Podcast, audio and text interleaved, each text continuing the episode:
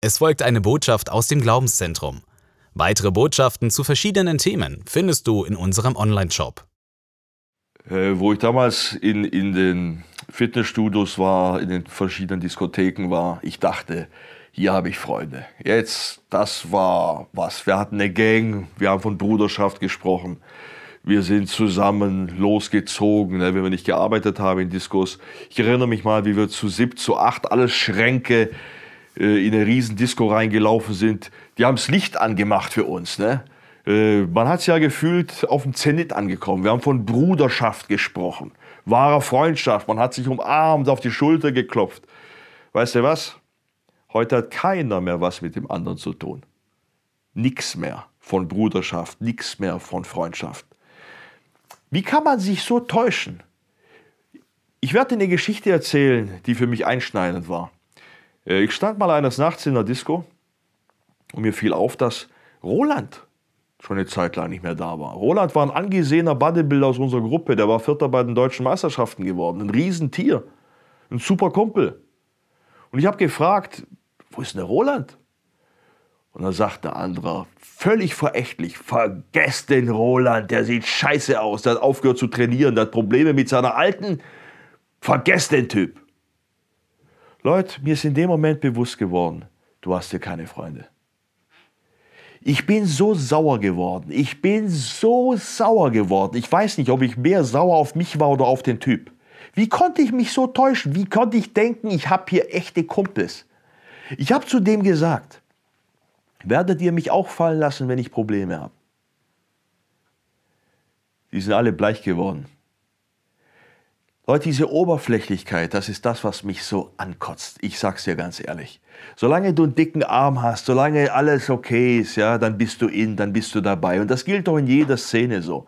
Solange ich mich anpasse, solange ich nur einen draufsetzen kann, bin ich mit dabei. Aber wer ist denn wirklich an dir interessiert? Wer steht dir bei, wenn du wirklich Probleme hast? Hast du echte Freunde? Ich habe eins gemerkt in meinem Leben. Deine besten Freunde können deine größten Feinde sein. Was sind denn echte Freunde? Ich war auf einer Bikerparty und da ist dann nachher einer mit zehn Bier im Bauch nach Hause gefahren, an den Baum gefahren und tot. Hinterlässt Frau und zwei kleine Kinder. Ich bin da nächstes Jahr hin auf diese Party, habe zwei Lautsprecher hingestellt und habe die Leute gefragt, sage ich, Leute, was seid ihr für Freunde? Ihr könnt zehn Bier lang mit einem saufen oder auf alles anstoßen. Und dann seid ihr nicht Freund genug, den Schlüssel wegzunehmen. Ihr lasst den einfach in den Tod fahren. Mit solchen Freunden brauche ich keine Feinde mehr. Denk doch mal nach. Hast du Freunde oder sind deine Freunde vielleicht deine größten Feinde? Menschen, die dich nur dazu bringen, Dinge zu tun, die dir und anderen schaden. Menschen, die dich dazu bringen, Dinge zu tun, von denen du weißt, das sind Sachen, die wollte ich eigentlich nie tun. Kannst du dir noch in den Spiegel schauen? Ich gebe dir einen guten Rat. Hör auf Jesus. Möchte mal was vorlesen, was der gesagt hat.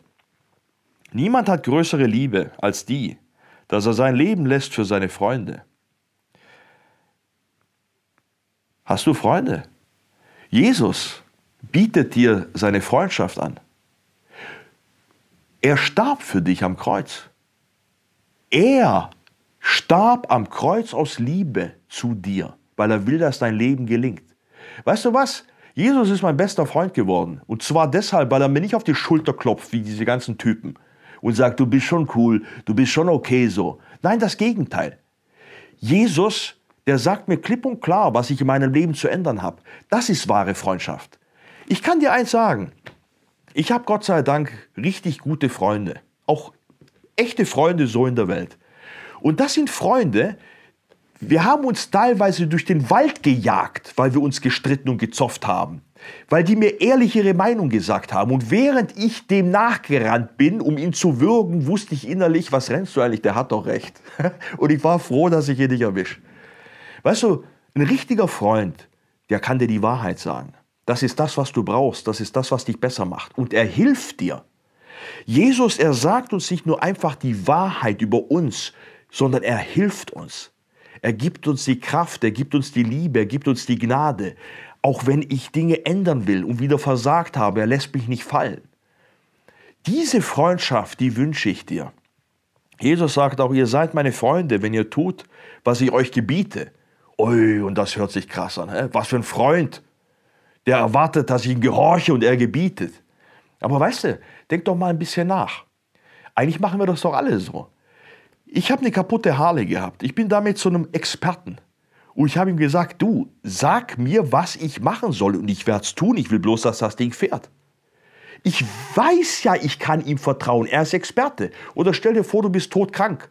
Und du gehst von einem Spezialisten zum anderen. Du würdest dir wünschen, dass ein Spezialist Ahnung hat, was du tun sollst. Und du würdest alles tun, was der sagt, damit du gesund wirst. Leute, genau so ist es doch hier. Jesus hat dich erschaffen. Er ist der Schöpfer.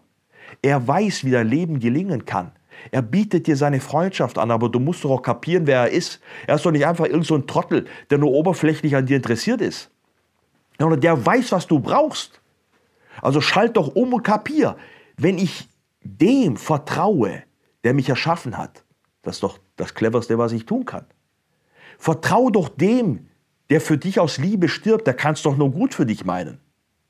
Ich meine, Entschuldigung, für mich klingt das logisch. Ich vertraue und gehorche Jesus nicht aus Zwang, sondern aus Überzeugung. Ich weiß, wen, wenn ich irgendeinem auf dieser Welt gehorchen sollte und vertrauen sollte, dann ist es Jesus.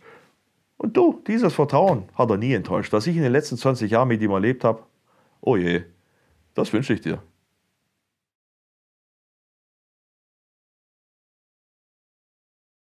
Dies war eine Botschaft aus dem Glaubenszentrum. Für weitere Informationen besuche uns unter glaubenszentrum.de. Weitere Botschaften findest du auch unter shop.glaubenszentrum.de.